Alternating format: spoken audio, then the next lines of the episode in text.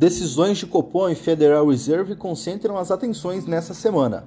Estas e outras notícias você acompanha agora no Eleva News.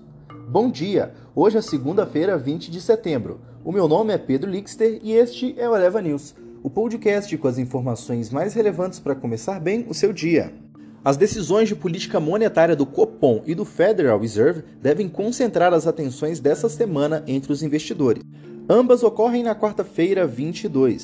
Às 15 horas, o Banco Central dos Estados Unidos divulga suas decisões e as novas projeções econômicas. Traz ainda a atualização dos gráficos de ponto, opiniões e mediana do que se pensa ser o momento em que a alta de juros pode começar por lá. Esse é, sem dúvidas, o evento de maior peso para os mercados globais. Os agentes financeiros também vão vasculhar o comunicado e a coletiva do presidente Jerome Powell, atrás de qualquer informação mais concreta sobre o possível início do taper ou da redução do volume de compra de ativos. Ainda na quarta, depois do fechamento do mercado, o Copom anuncia suas decisões de juros, depois de o presidente do Banco Central, Roberto Campos Neto, esvaziar as chances de uma alta superior a um ponto percentual mas muita atenção será dada à forma com que as autoridades monetárias irão abordar as surpresas inflacionárias recentes, bem como a disposição em trazer a inflação à meta já em 2022.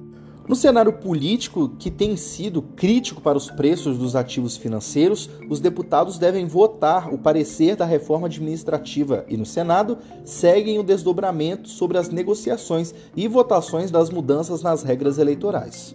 Confira agora os principais pontos de atenção e a tabela de eventos e indicadores. Ainda hoje, 20 de setembro, o relatório do Boletim Focus do Banco Central sai agora, às 8h25. Os resultados fiscais mensais de agosto saem às 15 horas. Amanhã, terça-feira, 21 de setembro, o Japão faz a decisão de política monetária do BOJ, às 23h30, e Bolsonaro participa da Assembleia Geral das Nações Unidas em Nova York. A Câmara dos Deputados deve votar o parecer da reforma administrativa. O ministro da Cidadania, João Roma, participa da audiência pública na Comissão de Fiscalização Financeira e Controle da Câmara para falar sobre o pagamento do auxílio emergencial e do futuro pagamento de transferência de renda do governo. No Senado, desdobramento sobre as negociações e votação das mudanças nas regras eleitorais. A CPI da Covid recebe o depoimento do ministro da Controladoria Geral da União, da CGU, Wagner Rosário. Já na quarta-feira, 22 de setembro, os Estados Unidos fazem a decisão de política monetária do Fed às 15 horas e em seguida a coletiva de Powell às 15h30. Aqui no Brasil tem a decisão da política monetária do Copom às 18h30. Já na quinta, 23 de setembro, a zona do euro lança o PMI industrial de setembro da Market às 6 da manhã.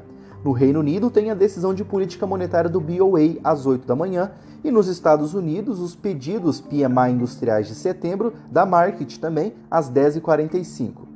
Já na sexta, o Brasil lança o IPCA 15 de setembro às 9 da manhã e tem definição da bandeira tarifária de energia de outubro, mas sem horário pré-definido.